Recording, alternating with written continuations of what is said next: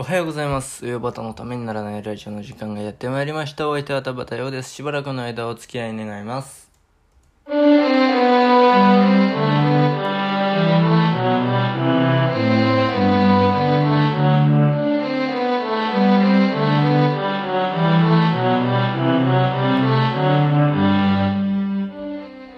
はい、改めましておはようございます。田畑陽です。えー、いや昨日は本当に真面目な回でしたからね。うん、ちょっと今日は、うんバランスを取るために、もう毒にも薬にもならない、文字通りためにならないことをしゃべ、あの、ぼーっと喋っていきたいと思います。いやーね、あのー、プリンってありますよね、食べ物のね。で、ま、た、あの上の方が黒くて下が黄色いっていう、まあ、そういう食べ物ですけどまあ、食べたことない人はいないと思うんですけども。であのあと髪を金髪に染めて、まあ、ブリーチとかでも染めてあと、まあ、茶色でもいいんですけど。で黒く黒いの髪が後から生えてきたのを見るとまあそれが、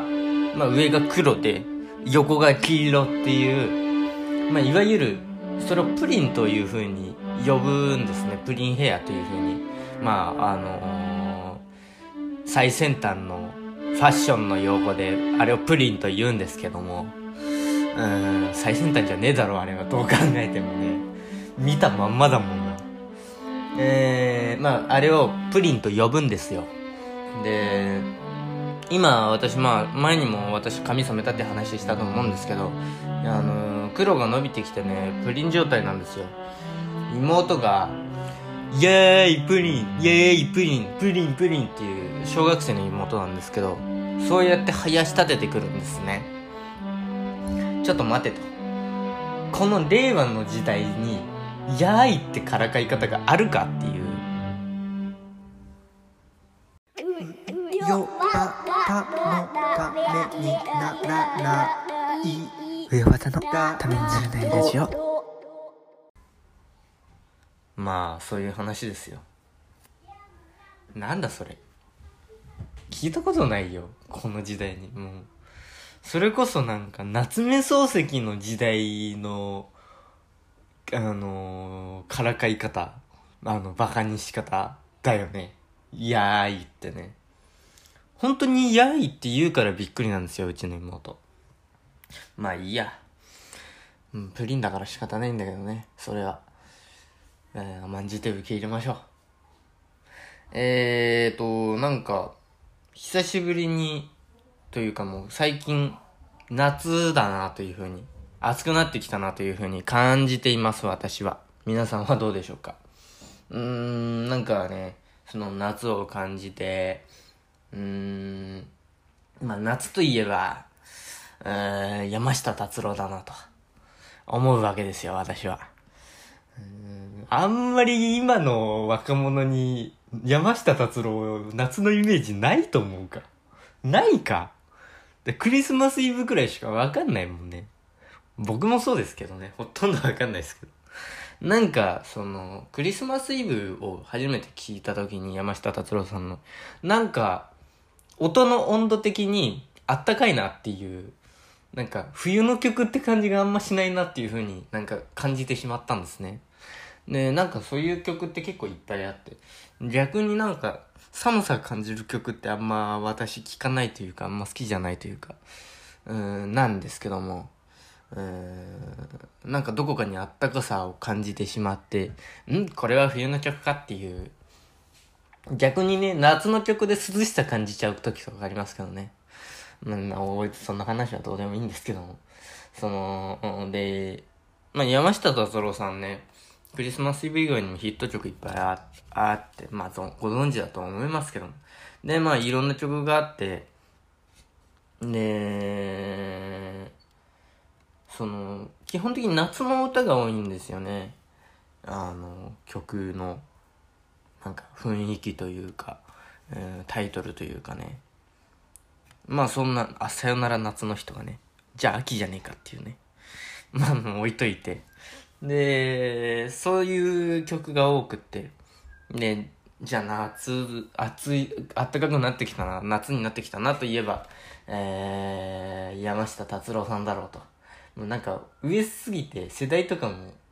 上すぎて、3つけられないっていう、立川談志と同じ状態ですよね。立川談志に3つけない、師匠つけないのと同じくらい、えー山下達郎上すぎて3つけられない状態ですけどね。っていう話を前にどっかで、えー、おぶくろ成明さんがしてました。ミュージシャンの。ねみんな大好きおぶくろさんですよ。で、その、お、おぶくろさんは、が言うには、まあ、山下達郎さんはもう上すぎて3はつけられないと。もう山達って呼んじゃうというふうに話してましたけど。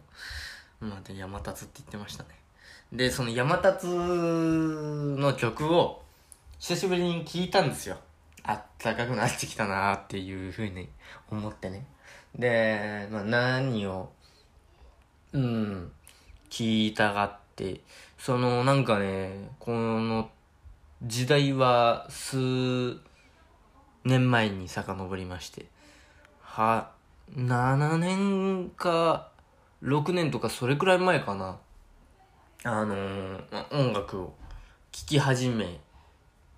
た時期っていうのがやっぱりあって、その、あ、高校の、高校に入ってからかな。もうちょっと前かもしれないですけども、その、近くのレンタルビデオ屋に、いろいろ借りに、そのレンタルビデオっていうシステムを知って、借りに行くようになったんですね。で、その時になんかクリスマスイブがなんかなんとなく好きだったからというか原曲を聞いたことがなくてなんかなんかの歌番組で誰かがカバーしてるのを聞いて小田和正さんと桜井和寿さんかな、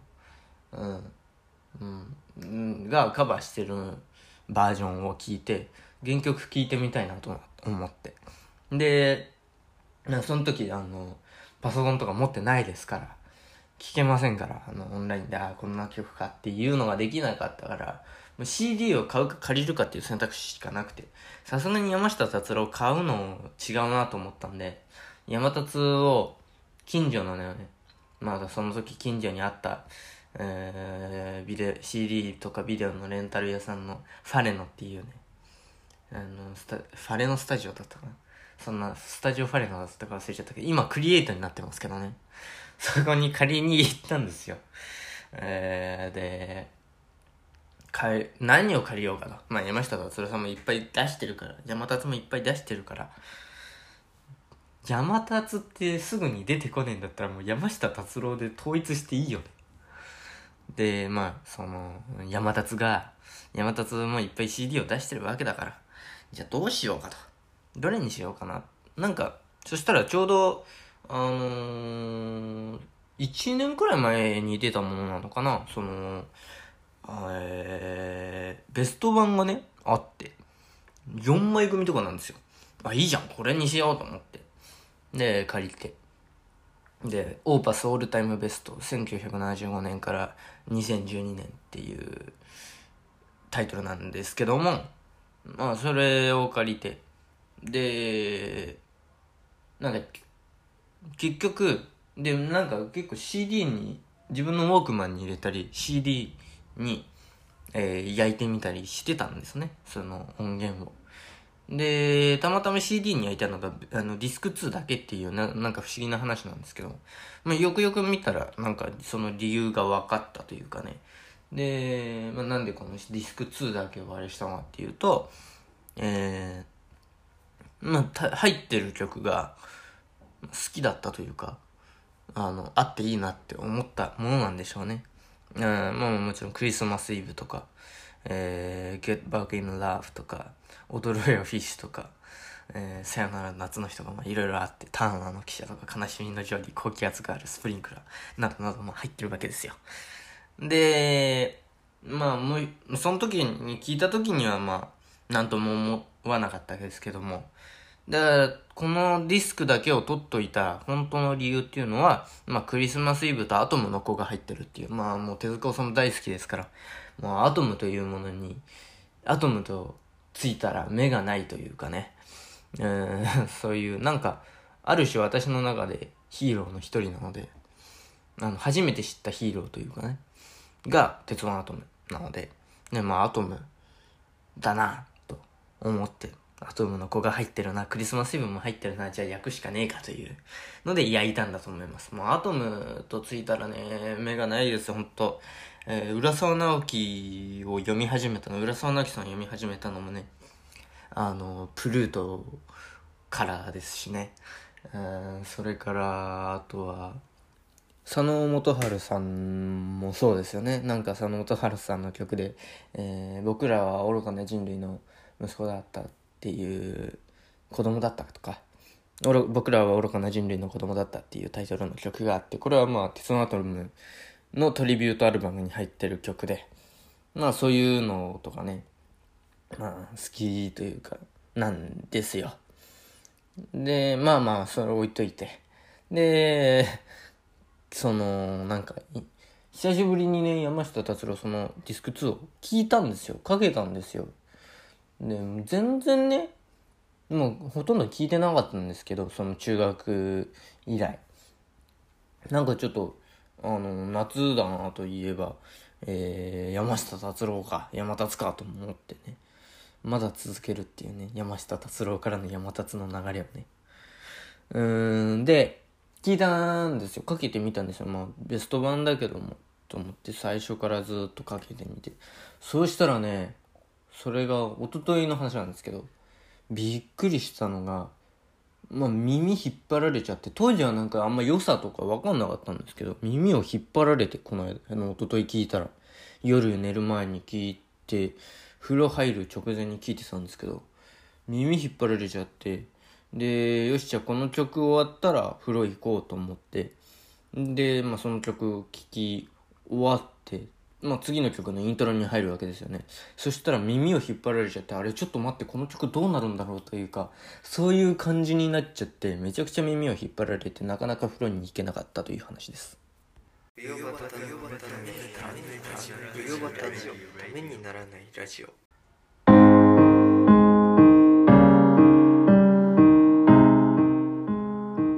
いやっぱりねなんかその山下達郎さんっていうかまあそういう未だにねあの知られてるミュージシャンってすごいんだなっていうふうに改めて思いましたね。いやなんかその時は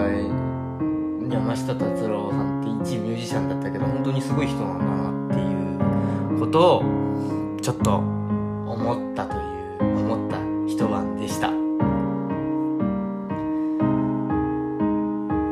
はい。冬バタのためにならないラジオではメール、ライン、インスタグラム、ツイッターの DM、メッセンジャーでのメッセージをお待ちしております。こんなコーナーが欲しい、こんな企画をやってほしい、喋るお題、トークテーマ、質問、相談、ネタメール、このラジオの感想、YouTube だけでやってほしいことなど、何でも受けたまっております。えー、また、岩田優吾プレゼンツ、冬バタの塩焼きでも、同じメールアドレスでメールを受けたまっております。メールアドレス、うよばた .tnr.gmail.com、うよばた .tnr.gmail.com、uyobata.tnr.gmail.com です。お間違いのないようにどしどし送っていただければと思います。えー、うよばたの塩焼きへのメッセージは、懸命にうよばたの塩焼き宛てと書いてくださると大変助かります。えー、それではまた明日お耳にかかりましょう。田畑陽でした。ありがとうございました。